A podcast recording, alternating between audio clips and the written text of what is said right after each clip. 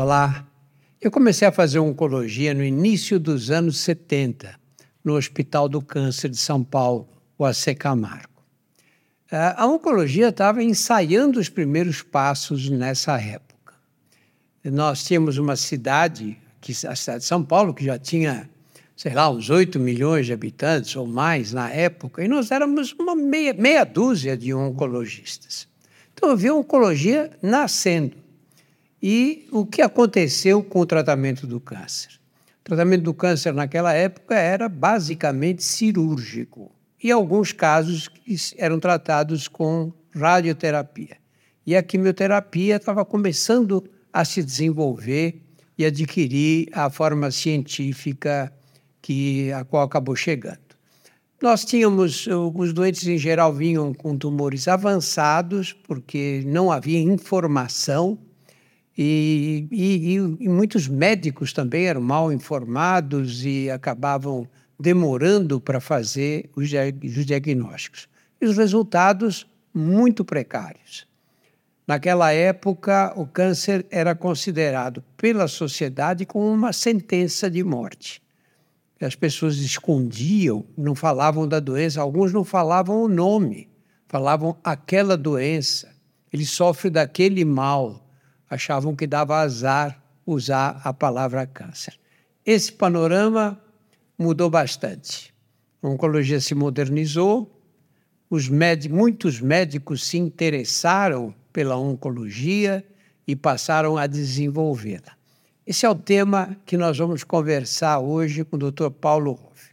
Eu não vou dar todos os títulos do Paulo, porque todo o tempo que nós temos aqui seria consumido, mas basicamente o Paulo é o presidente de oncologia da Rede Dor, ele é professor de oncologia da Universidade de São Paulo, diretor do ICESP, o Instituto do Câncer do Estado de São Paulo, que é uma instituição maravilhosa da qual nós todos nos orgulhamos aqui no nosso estado.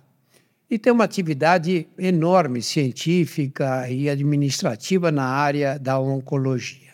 Paulo, Prazer ter, aqui, ter você aqui com a gente. Poxa, Drauzio, o prazer é todo meu poder participar desse podcast com você. Me diga uma coisa, Paulo, essa, não, isso que eu disse que no passado ninguém usava a palavra câncer, as pessoas não tinham morriam de medo da doença, a desinformação era generalizada. Como você acha que isso evoluiu? Então, Drauzio, você tocou num ponto fundamental. A oncologia em si é uma especialidade recente, né? É, basicamente dos anos 70. Nós tínhamos cirurgia, radioterapia, mas pouquíssima opção sistêmica. E os resultados não eram bons, então as pessoas se assustavam, tinha todo esse tabu que você mencionou. Eu diria que melhorou muito, até porque, né, Drauzio, a incidência vem aumentando muito e é rara a família que não tem pelo menos um caso de câncer, então as pessoas começaram a se acostumar um pouco. E começaram a ver que não é mais uma sentença de morte. Hoje, Drauzio, no Brasil, nós temos uma expectativa de que mais ou menos 60% dos pacientes se curem. Ainda, obviamente, 40% falecem da doença, é muito, precisamos trabalhar por isso, mas já começou a mudar o cenário. Então, nós vemos menos esse, esse medo e esse, esse tabu, embora ele ainda exista, viu, Drauzio? Especialmente pessoas mais do interior, com um pouco menos acesso à informação, ainda tem esse, esse medo. E que é que se deve esse aumento da incidência, esse aumento do número de casos? Isso não é só porque a população aumentou, né? Pois é, Drauzio. É, veja, 15 anos atrás, quando nós abrimos o ICESP, eram um pouco mais de 350 mil casos de câncer por ano no Brasil. Este ano nós vamos fechar com mais de 700 mil novos casos de câncer. A seguir nessa atuada... Oi? O dobro. O dobro, em 15, 20 anos. E a seguir nessa toada, nós devemos atingir um pico próximo a um milhão de casos novos por ano. No passado, nós usávamos um argumento relativamente simplista de ah, a população está envelhecendo, não morremos mais de doenças infecciosas, não morremos do coração, então o câncer aparece. Mas a verdade é que nos últimos 10 anos ficou evidente de que este aumento não se deve só ao envelhecimento da população nós temos uma, uma, uma, migração da curva epidemiológica e nós estamos vendo mais jovens tendo câncer, o que nos preocupa bastante. Como é que você explica? Eu lembro que eu, uma vez, em, nos anos 70 mesmo, é, lá no ambulatório do Hospital do Câncer, é, as pessoas começaram a dizer que tinha uma paciente com 32 anos e câncer de mama. E ficou todo mundo muito interessado. O caso dela foi levado a uma discussão na reunião geral uh, do hospital com todos os médicos. 32 anos e câncer de mama. Eu perdi a conta de quantas pacientes com essa idade que eu tratei de câncer de mama. Né? A que nós devemos? Isso depois foi descrito em câncer de colo, que é a sua a área de maior interesse, não é? A, a que nós devemos essa então, Drauzio, é, essa mudança é real. Ela tem acontecido, um aumento de mais ou menos 15% na incidência de câncer de mama e intestino em pacientes jovens, mas também outros tipos de câncer acontecendo. E nós não sabemos exatamente, mas coincide com uma mudança importante no perfil epidemiológico da população. Mais pessoas vivendo em grandes centros urbanos, mais pessoas obesas, é, infelizmente, a obesidade causa um processo de inflamação generalizado que está associado ao aumento do risco de câncer, menos atividade física, que eu costumo dizer é melhor você ser gordinho e ativo do que magro e sedentário em termos de, de proteção, né? E uma mudança importante na alimentação. Nós hoje temos um consumo de alimentos ultraprocessados que é absurdo. É, e as pessoas não comem tão bem. Devíamos comer mais fibras naturais, frutas, verduras frescas. E estamos aí com a população que se alimenta uh, pesadamente de produtos ultraprocessados. Então, tudo isso associado e também a poluição nos grandes centros, é, parece que são fatores importantes nessa modificação. Explica para quem não conhece o que são os alimentos ultraprocessados. Veja, Drauzio, o modo simples de dizer são aqueles produtos que entre seu estado natural e o estado que foram consumidos foram trabalhados pela indústria. Então, o exemplo mais comum são os embutidos, né? É, salames, copas, esses são alguns dos mais comuns. Mas também refrigerantes, é, são alimentos que têm é, bastante conservantes, produtos químicos adicionados e, infelizmente, epidemiologicamente, parecem estar associados com um aumento no risco de câncer no longo prazo os salgadinhos, né, que são tão populares. Muito. Você veja, hoje ficou barato de você consumir caloria, mas ela é caloria de um baixo padrão nutritivo, né? Então, você consegue comprar esses salgadinhos, esse tipo de alimento, você se alimenta, fica satisfeito, mas não é uma alimentação saudável, né? Esses fatores todos estão relacionados com uma mudança muito grande que aconteceu na sociedade nos últimos 20 ou 30 anos, né? Exato. Agora, você entre ter essa mudança e acontecer o, o aparecimento de uma doença maligna, você precisa de muitos anos sempre, não é? Então, Drauzio, as pessoas podem dizer assim, é, mas essa mudança de alimentação, obesidade não é de agora, nos anos 90 já tínhamos isso.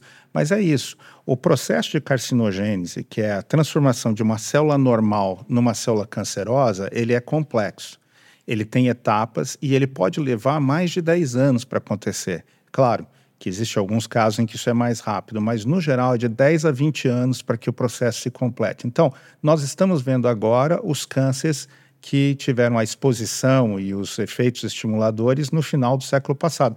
Em compensação, né, Drauzio, se você me permite explorar um pouco isso, nós vimos no Brasil uma queda importante nos tumores relacionados ao tabaco porque justamente no final do século passado tivemos campanhas importantes limitando o acesso ao tabaco. E até o que nos preocupa agora é que a gente vê movimentos para liberalizar mais VAP, etc., e o medo que haja uma ressurgência do uso de, de produtos do tabaco. É, com, esse, com esses cigarros eletrônicos, né, você não, não tem estudos a longo prazo, como nós temos com cigarro comum, em relação a vários tipos de câncer. Né? É. Isso é uma coisa muito recente. Né? Muito. E, e, como a quantidade de nicotina é maior nos cigarros eletrônicos, há um potencial para que isso sirva, sirva de porta de entrada para os produtos mais tradicionais. Então, eu não acho que eles sejam seguros. Existem algumas patologias, como, por exemplo, a pneumonite associada ao uso do, do cigarro eletrônico, e o risco dele estimular que volte a se subir é, no consumo de tabaco, que foi uma grande conquista da sociedade brasileira. Né? Nós tivemos uma redução de mais de 50% no número de adultos brasileiros que fumam, se nós olharmos os anos 80 para agora. Né? Então não é hora de retroagir. É, e, e, e se você olhar o que aconteceu no Brasil, nós tínhamos, na minha geração, quando era adolescente, 60% dos homens com mais de 15 anos fumavam. Hoje, a prevalência do fumo na sociedade brasileira é abaixo de 10%. Nós fumamos menos do que os americanos e menos do que todos os países da Europa. Muito menos. E, e vemos uma redução no, nos casos de câncer de pulmão por isso, sabe, Drauzio? Então, isso é importante. Mas é, é, eu acho que todo esse esforço pode ser perdido agora com essa questão dos cigarros é, eletrônicos. É, nós estamos muito preocupados. A Academia Nacional de Medicina ela liberou uma nota e está fazendo, inclusive, agora um simpósio justamente para discutir isso, porque eu entendo que ah, pessoas que sugerem que a regulamentação ajuda você a dar mais segurança ao consumo, mas a verdade é que nós tínhamos que trabalhar para que ninguém use o, o produto, isso seria o ideal. Outro ponto, Drauzio, que se você me permite, já que o seu programa é tão ouvido, é a questão das vacinas, né? Nós tivemos durante a pandemia um movimento anti-vacina que é muito negativo. E outro fator que aumentou a incidência de câncer nos jovens são os vírus. Infelizmente, nós temos no Brasil uma ideia de que próximo a 10% das mortes por câncer são associadas a cânceres relacionados a vírus, muitos evitáveis com vacina, vacina para hepatite, vacina para HPV, e nós temos essas vacinas disponíveis no SUS e elas não são utilizadas. Né? As pessoas ficam preocupadas, não vou vacinar minha filha, não vou vacinar meu filho. Isso tem que acabar porque ajuda a evitar câncer no futuro. Né? Vamos pegar o caso do câncer de mama. O Ministério da Saúde recomendava que as mulheres começassem a fazer as mamografias aos 50 anos. A Sociedade Brasileira de Mastologia sempre recomendou partir dos 40 anos, numa posição que eu sempre estive de acordo, porque você tem cerca de 20% dos casos de câncer de mama ocorrem nessa faixa etária, entre os 40 e os 50 anos. Agora, com o aparecimento de um número maior de, de moças jovens com câncer de mama, você acha que nós devíamos mudar esses critérios? Que valeria também para o câncer de colo, por exemplo? Aí va valeria um podcast só para isso, né, claro. Eu acho que o câncer de mama está meio pacificado nesse momento, que a prevenção deve se iniciar aos 40 anos. Para câncer de intestino, é uma proposta que nós uh, reduzamos a, a, idade do início da, do rastreamento para 45 anos, para pessoas que não têm caso na família.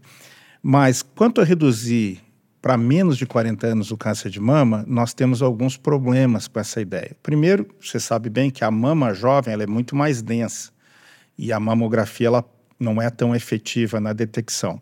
Outro ponto é que, e na medicina nós temos isso, o risco do falso positivo. Ele aumenta muito para pacientes mais jovens e você vai acabar gerando biópsias, é, estresse, é, até traumas em mulheres muito jovens que não tem um, um problema maligno. Então, neste momento, eu não conheço nenhuma sociedade que esteja propondo a redução da idade de mamografia abaixo de 40 anos por esses pontos. E aí tem algo que o, o Siddhartha, Mukher, Siddhartha Mukherjee, quando esteve no Brasil, mencionou e gerou muita celeuma, que são aqueles casos em que você tem mulheres jovens que têm um aparecimento de uma lesão é, maligna e que desaparece espontaneamente. Isso parece acontecer em mulheres muito jovens. Então, muito que precisamos aprender. Mas eu tenho, acho que um ponto que vai ser a solução para isso, Drauzio, que é a biópsia líquida. Nós estamos muito próximos, nós estamos assim, como se diz, entre aspas, na boca de resolvermos o problema da biópsia líquida. Quando isso acontecer, nós não vamos mais precisar fazer exames uh, de imagem, como a mamografia, ou exames invasivos, como a colonoscopia. Vamos poder fazer esse rastreamento com exame de sangue. Aí fica tudo mais simples, né? Explica como é feita a biópsia líquida. Então, todas as nossas células, quando elas morrem, elas soltam os seus componentes na circulação para que ele seja excretado, eliminado ou reutilizado de alguma maneira. Isso vale para células cancerosas também. Um dos fragmentos que sai da destruição de uma célula é o, o, são os fragmentos de DNA. E olha que interessante, o fragmento de DNA resultante da destruição de uma célula normal é diferente do fragmento de DNA resultante da destruição de uma célula cancerosa. Hoje nós temos tecnologia para, fazendo exame de sangue, separar o que é componente de uma célula normal do que é componente de uma célula maligna. Então você vai poder fazer um exame e detectar se algum ponto do organismo que está soltando essas células ou fragmentos de células malignas, e aí sim você vai atrás da onde está vindo, faz os exames, etc. Como rastreamento fica muito mais fácil. Qual o problema? Quando você faz esse tipo de análise, você pode ter uma análise informada ou não informada. Informada, você tem o tumor, você sabe que alteração há no tumor, que, que mutação específica houve, você procura essa mutação, é mais fácil. Quando você faz o rastreamento numa pessoa saudável, você não tem um tumor original. Então você tem que procurar todas as alterações possíveis nesse fragmento de DNA e é isso que ainda é complexo. Mas já existe alguns, ah, algumas tecnologias com eficácia de até 60%. Não é o suficiente para usarmos, mas é uma indicação que em pouco tempo teremos algo nessa linha. Você não acha que o futuro é esse? Porque hoje nós temos inúmeros tratamentos para vários tipos de câncer, não? alguns mais eficazes, outros menos. E esses tratamentos todos, se você faz o diagnóstico tardiamente, esses tratamentos são complexos, são demorados, muitas vezes durante anos, e eles aparecem a um custo absolutamente proibitivo para a população de um modo geral. É, o nosso problema na oncologia, você não acha que não é descobrir só, não é apenas descobrir novas drogas para esses casos mais complexos, mas fazer o diagnóstico precoce?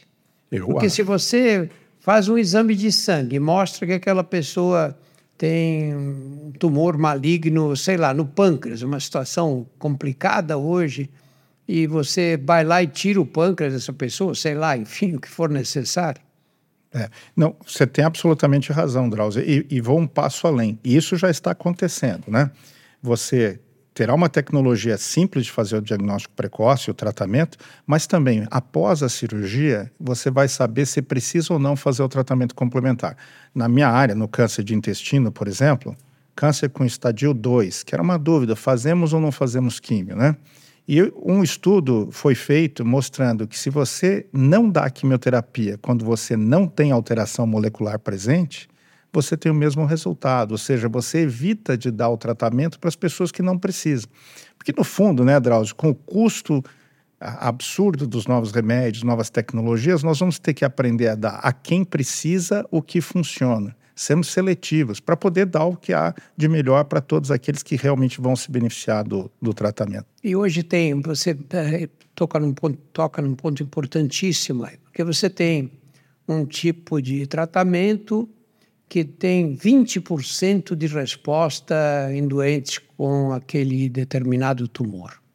Aí a gente fica sempre ligado no dado positivo, né? Então você vai fazer esse tratamento. Só que você não sabe quais são esses 20, você vai dar o tratamento para todos, né? para 100%.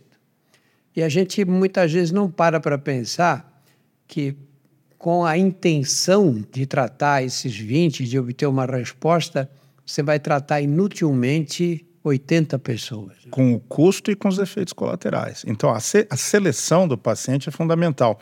É, Conversamos antes do podcast sobre uma medicação muito importante, o cetuximab, os anti-EGFRs, né?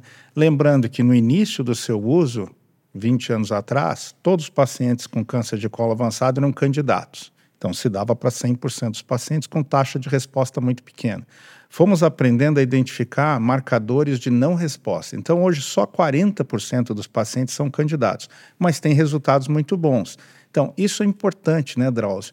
Porque quando a gente fala do uso da terapia em quem não vai se beneficiar, não é só o custo econômico, tem a questão psicológica, claro. tem a questão dos efeitos, efeitos físicos colaterais. colaterais, isso é importante. Eu acho que esse, esse vai ser o caminho, você não acha? Eu De tenho você certeza. identificar quem vai ser beneficiado para não submeter os outros a tratamentos desnecessários. Eu, eu, acho que esse é o caminho e cabe a nós, sabe, Drauzio, pessoas que estamos uh, presentes nas pesquisas, etc., estimularmos que, quando você faz a pesquisa para determinar a existência de um novo tratamento, você tem que também, ao mesmo tempo, pesquisar em quem esse tratamento realmente vai ter utilidade. Porque isso é importante para a sociedade como um todo. É a única maneira que nós temos de tornar racional o tratamento dos pacientes com câncer. Né? E tem que haver também um equilíbrio, não é, Paulo? Pega, por exemplo, um tipo de tratamento em que aquela pessoa com câncer disseminado tem uma chance de viver três ou quatro meses a mais. Bom, eu Eu acho que três ou quatro dias é, já claro. vale a pena, claro. Mas precisa saber a que preço. Né? Então, isso é complicado, né? Porque eu, eu, acho que o indivíduo ele tem a obrigação de buscar a sua preservação. E quando nós temos um familiar, a gente quer isso também. É legítimo, né, Drauzio? E o médico também. O médico quer dar, ainda que seja três ou quatro dias. Mas a sociedade, quando eu falo sociedade ao todo, precisa realmente tomar essas decisões difíceis. Quais serão os nossos desfechos, né? Quanto tempo de ganho de sobrevida é, nós estamos uh, dispostos a, a, a, bancar como sociedade. É, mas não, não pode ser o paciente ou o médico a tomar essa decisão. Isso tem que ser uma decisão coletiva da sociedade. Né? E mesmo no plano individual, é, se você tem um medicamento, nós temos inúmeros exemplos na oncologia, que, que provoca diarreia, por exemplo. Diarreia persistente, de quatro, cinco, às vezes até mais evacuações por dia. E você diz: bom, eu estou com uma doença grave, mas eu estou mais ou menos bem. Agora, diarreia, se tem um dia de diarreia, já é um inferno, é. não é? A gente já fica desesperado, né? É. Você não pode sair de casa, aquilo vai ter uma limitação muito grande na sua vida. Né? Exato. Você não acha que nós médicos, assim, naquela intenção de tentar fazer, de tentar melhorar a vida daquele paciente, às vezes nós não informamos aos doentes quais são os efeitos colaterais possíveis? Tem um estudo muito interessante de uma médica de Harvard, Deborah Schrag. A Deborah Schrag, ela em Harvard, sabe, Drauzio, estamos falando de Boston, pessoas altamente educadas. Ela investigou em pacientes recebendo tratamento sistêmico nos hospitais de Harvard, qual, ela, qual era a impressão, qual era a expectativa dos pacientes. Dois terços dos pacientes entrevistados achavam que o tratamento tinha como objetivo algo que era impossível de se, se obter com o tratamento. Então, no geral, há uma dificuldade de comunicação. Ninguém gosta de dar más notícias, né? Nós queremos sempre ser otimistas, mas você tem toda a razão. Acho que nós, médicos, temos que ser muito uh, diretos, francos com os pacientes e discutir realmente a expectativa de benefício e a expectativa de dano que pode acontecer com, com os tratamentos que nós oferecemos. Porque são tratamentos muito fortes, né, geralmente. Quando cheguei no Hospital do Câncer, os doentes eram tratados com cirurgia e radioterapia, basicamente. E alguns tipos de tumor mais sensíveis à quimioterapia também recebiam tratamento quimioterápico. Mas quando chegava numa fase em que esses pacientes já não tinham, estavam fora do alcance da cirurgia, da radioterapia e da quimioterapia, não havia tratamento oncológico disponível. Esses doentes vinham, um carimbo no prontuário que vinha escrito RHD, que queria dizer regime higieno dietético. Alguém inventou essa história. O que significava que eles não podiam mais ser tratados no hospital e não podiam mais ser tratados por oncologistas. Olha o que mudou de lá para cá, né? E cuidados paliativos, ninguém tocava nesse assunto. Então, o que acontecia? Você via um doente que aparecia no hospital porque tinha tido um sangramento, e ele vinha com anemia, e tinha que dar sangue, tinha que corrigir a hemoglobina, etc. Mas isso, esses doentes ficavam perdidos. É, isso mudou muito, né? Isso mudou e tem que mudar, né, Drauzio? Porque quando você vê o paciente, você não está tratando o câncer. Você tem que tratar o paciente. Então, o fato de você fazer uma intervenção contra o câncer ou não é só parte da história.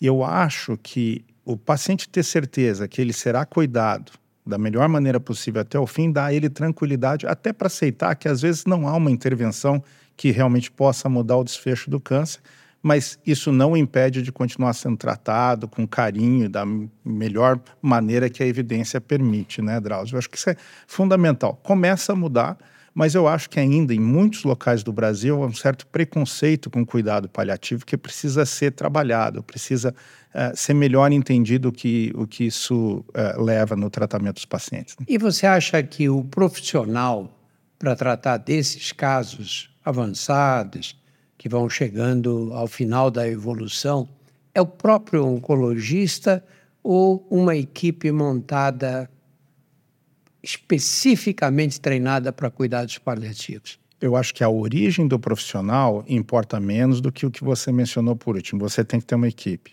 Um grupo de cuidados paliativos tem que ter um psicólogo, você tem que ter um apoio espiritual, você tem que ter nutricionista, você tem que ter alguém que entenda de clínica. Então, se o, o, o, passado desse profissional que abraçou o, paliativismo, se ele era oncologista, ou se ele era geriatra, ou se ele era pneuma, é menos relevante do que ele realmente se focar no cuidado. Porque, basicamente, no cuidado paliativo, você tem a clínica médica, né?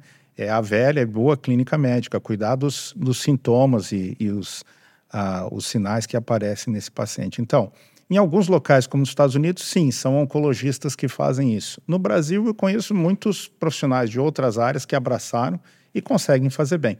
O, o importante é que a equipe de cuidados paliativos tem que estar em contato com a equipe oncológica, para ter certeza que tudo que podia ou pode ser feito pelo paciente está sendo feito. Né? O Paulo, nós estamos falando de de, da oncologia mais avançada. Não é? Falamos de biópsias líquidas para fazer diagnósticos precoces, drogas ativas, que a gente precisa definir quais são as populações é, ideais para recebê-las. Mas nós estamos num país muito desigual, em que muita gente não tem acesso à prevenção.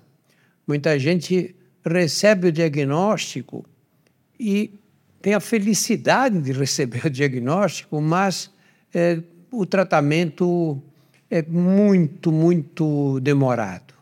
Como é que você vê a situação brasileira? Olha, Drauzio, nós tivemos um aumento substancial no recurso do SUS que é dedicado ao tratamento do câncer. Há que se reconhecer isso. O problema é que grande parte desse recurso acabou sendo direcionado justamente para o uso dessas novas terapias sistêmicas enquanto que nós ainda temos problemas graves de acesso. Então, no Brasil hoje, eu costumo dizer, o grande problema é esse diagnóstico inicial. É a pessoa, a mulher que sentiu um nódulo na mama até que ela consiga fazer a biópsia. É o indivíduo que tem sangramento nas fezes até que ele consiga fazer uma colonoscopia. Uma vez que ele fez o diagnóstico, ele entra dentro do sistema e aí o tratamento vai acabar acontecendo. O segundo ponto é que nós temos que ser mais práticos, né? Temos uma lei no Brasil que é muito importante, a lei dos 60 dias, né, para o nosso ouvinte. No Brasil, teoricamente, você recebeu o diagnóstico de câncer, no SUS, você tem 60 dias para iniciar o tratamento. Isso não acontece. A lei tem 10 anos e não conseguimos fazer com que ela seja cumprida. O problema é que se é, promulgou a lei, mas não houve recurso para aumentar os pontos de acesso ao tratamento. E ora, Drauzio, falamos que nos últimos 20 anos dobramos o número de casos de câncer. Então, nós teríamos que pelo menos ter dobrado a infraestrutura. Isso não aconteceu.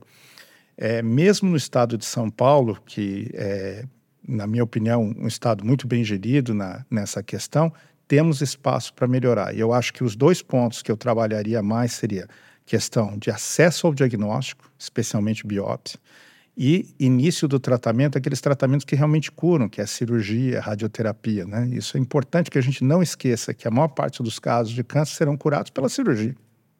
Olha, eu ando muito pelo, pelo Brasil, né? e você vai a esses locais, cidades pequenas, pouco isoladas, às vezes até nas cidades grandes, não é? a periferia das cidades grandes.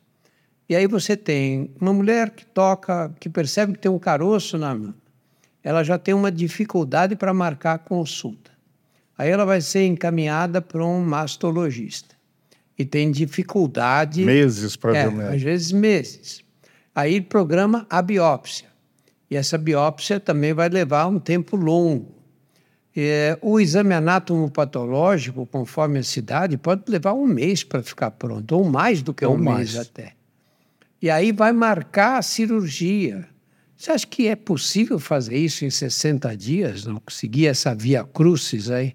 Eu acho que há como se fazer se houver interesse e se, se, colocar, se colocarmos recursos nesse sistema. Como está hoje, infelizmente, em grande parte do Brasil, como você apontou, o que você contou é exatamente o que nós vemos no ICESP mesmo. Muitos pacientes que passaram meses tentando acessar o, o serviço. É, eu acho que é possível, Drauzio, mas precisamos botar recurso e, e gestão nessa área, né? Ô Paulo, as mulheres são muito mais atentas aos problemas de saúde, né? A menina começa a vida sexual, ela vai ao ginecologista. Começa a fazer o Papa Nicolau, os exames de rotina. Aos 40 anos, se ela tem acesso fácil, ela vai fazer as mamografias. E está certo que o câncer de mama é o tipo de câncer mais frequente nas mulheres e, e uma doença potencialmente grave. O homem, no homem, o câncer de próstata é mais frequente do que o câncer de mama nas mulheres. E nós, homens, somos um relaxo total, né? Ninguém, ninguém faz os exames. Por que, que você acha que existe essa diferença tão grande? Olha, bom, primeiro o homem é sempre um pouquinho mais relaxado que a mulher, né? Tanto que muitas das campanhas que a gente faz, Drauzio, a gente foca na esposa ou na acompanhante, a companheira levar o homem ao médico, né? E no caso do câncer de próstata, o melhor exame continua sendo o toque. E você sabe que nós vivemos uma sociedade muito machista, em que essa ideia de você se submeter ao toque retal é, a, incomoda os homens. Mas tem que ser feito, Drauzio, porque, como você disse, é muito comum. E eu até colocaria, tem essa discussão toda em relação ao PSA, e eu vejo algumas pessoas dizendo, eu vou fazer o PSA, não preciso fazer o toque. Não é, um não elimina o outro. E lembrando que o PSA sozinho, há uma discussão muito grande se ele deve ser feito ou não, porque ele pode também acabar detectando tumores muito iniciais que talvez não precisassem de tratamento. Então, é importante que a gente faça o toque, em que você vai notar se há uma massa na próstata, etc., se você está tendo dificuldade de urinar, se a próstata está tá aumentando, vale a pena ir no seu médico, fazer um exame, ver se você precisa ou não precisa fazer exames adicionais para a próstata. Mas é, é um problema, né? Nosso, nosso homem brasileiro não gosta muito de ir ao médico. Pois é, nos trata de, de gostar, né? É. Um dado que talvez ajude o ouvinte a se decidir aí é que aos 90 anos, mais de 80% dos homens que são submetidos à, autópsia têm câncer na próstata. É muito comum, como você disse, o desenvolvimento do câncer de próstata. Para nossa sorte, boa parte desses tumores são muito indolentes e não acabam nem precisando serem tratados. Mas é, até descobrir se é o caso ou não, é bom ter o acompanhamento do urologista. Né? Você citou a poluição como uma das causas eh, do aparecimento de muitos casos de câncer sempre houve essa suspeita, mas tinha gente que dizia, não, não é, não é bem assim, a, a poluição causa muitos problemas respiratórios, mas não há uma relação direta com o aparecimento de tumores malignos. Não há essa relação? Então vamos lá. O problema que você tem de, de delegar causa ao câncer é o que nós comentamos da, da, do processo de carcinogênese ser muito longo, de 10 a 20 anos. Então você tem que acompanhar o paciente por muito tempo para ver uma relação causal. Mas dois estudos recentes acho que vale a pena a gente mencionar aqui. Um é definitivamente mostrando que poluição do ar está associada à formação de câncer, pelo menos câncer de pulmão.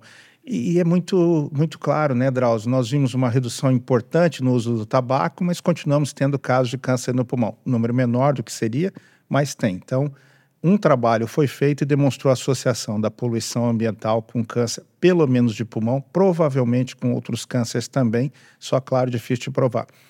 Outro ponto, você não me perguntou, mas tenho certeza que a audiência está curiosa sobre isso. É um trabalho apresentado recentemente que sugere que depressão não causa câncer. Isso é uma pergunta frequente, né?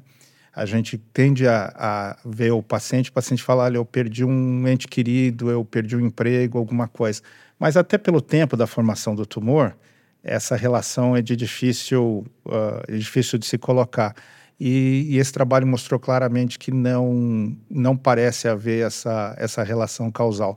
Mas, lembrando entre os sintomas, que uma depressão que surge de repente pode ser um sinal de câncer, especialmente câncer de pâncreas pode estar associado. Então, se o indivíduo não tinha e passa a ter depressão, vale a pena ver um médico. Além do que, processos depressivos muitas vezes levam a pessoa a fumar mais, até outros comportamentos. Não se cuidar, né? Comer pior, é. engordar, fazer menos exercício, é verdade. E, e, e, e, o papel da vida sedentária? As pessoas têm dificuldade de entender isso. Pô, eu passo o dia sentado, tudo bem, isso quer dizer que vou ter câncer aonde? Que mecanismo é esse?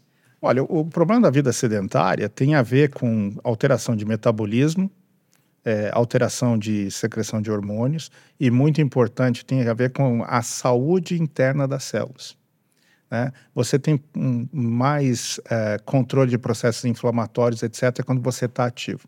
O ser humano foi feito para ser ativo, né, Drauzio? A uhum. gente andava pelas savanas atrás da comida, etc. Não é natural você ficar sentado o dia inteiro. E, e, eu costumo sempre dizer, quando os pacientes me perguntam o que, que eu como, o que, que eu bebo, que chá eu tomo, o que, que vai fazer com que o meu tratamento vá melhor? Não existe nada melhor do que atividade física. Né? Atividade física melhora o resultado do tratamento oncológico, reduz o retorno da doença e previne câncer também. E não precisa ser muito muito extenuante, né, Drauzio? Ninguém precisa fazer como o Drauzio correr a maratona. Se você caminhar aí 180, 200 minutos por semana, você já tem os benefícios. Né? Você sabe o que, que sempre me deixou invocado? É que você pega, por exemplo, uma mulher com câncer de mama. Ela vem, faz o tratamento rigorosamente, sofre uma cirurgia, que é sempre uma mutilação, é, faz radioterapia, faz quimioterapia, perde todo o cabelo e faz rigorosamente. Aí você diz: olha, você vai ter que andar 30 minutos, cinco vezes por semana. É um. É quase difícil. ninguém anda. Né? Não anda. E olha, o estudo foi em câncer de mama, que primeiro sugeriu a importância da atividade física, né? Era em Nova York e o pessoal do Memório começou a ver o que, que tinha de diferente nas mulheres que tinham mais chance de cura das que tinham menos, e era um cachorro em casa. Eu falo, mas cachorro, será que é o amor do cachorro, a interação? Não, você tem um cachorrinho em Nova York, você tem que sair duas vezes por dia para caminhar com o cachorro. E isso já trazia um grau maior de cura para essas mulheres. Ô Paulo, como é que, para a gente encerrar, então, como é que você vê o panorama de câncer na população envelhecendo, a doença aparecendo num público mais jovem, a dificuldade e a complexidade do tratamento que, que tornam uma, o acesso mais difícil. Como é que você analisa esse panorama geral? Sabe, Drauzio, eu, eu sou um otimista. acho que você também somos oncologistas, então nós somos otimistas. Temos que ser. não podemos esquecer disso. Mas é, a realidade é que os casos de câncer aumentaram, ainda vão aumentar por alguns anos antes de haver uma redução. E aquele ponto que a gente sempre bate, o diagnóstico precoce e o tratamento uh, imediato ajudam na probabilidade de cura. Então, eu acho que, como sociedade, a gente tem que preparar o sistema, especialmente o Sistema Único de Saúde, para dar acesso às pessoas que se apresentam com sintomas, para diagnosticar e tratar o mais rápido possível. É, infelizmente, nos próximos anos, nas pro, provavelmente na próxima década, câncer vai ser o, o grande vilão vai suplantar em muitas cidades o coração como principal causa de morte. Aliás, em algumas cidades do sul já suplantou, né? Então nós precisamos direcionar a nossa infraestrutura médica para dar atenção a esses nossos concidadãos que precisam. Paulo, muito obrigado, viu? Prazer foi meu, Drauzio. Se você gostou dessa conversa com o Dr. Paulo Hoff, eu gostei muito. É, acesse os nossos outros podcasts. Nós temos mais de 100 podcasts entre eles o Saúde Sem Tabu, o Porquê Dói e o Outras Histórias. Todos eles estão disponíveis no YouTube e nos principais agregadores. Muito obrigado pela atenção.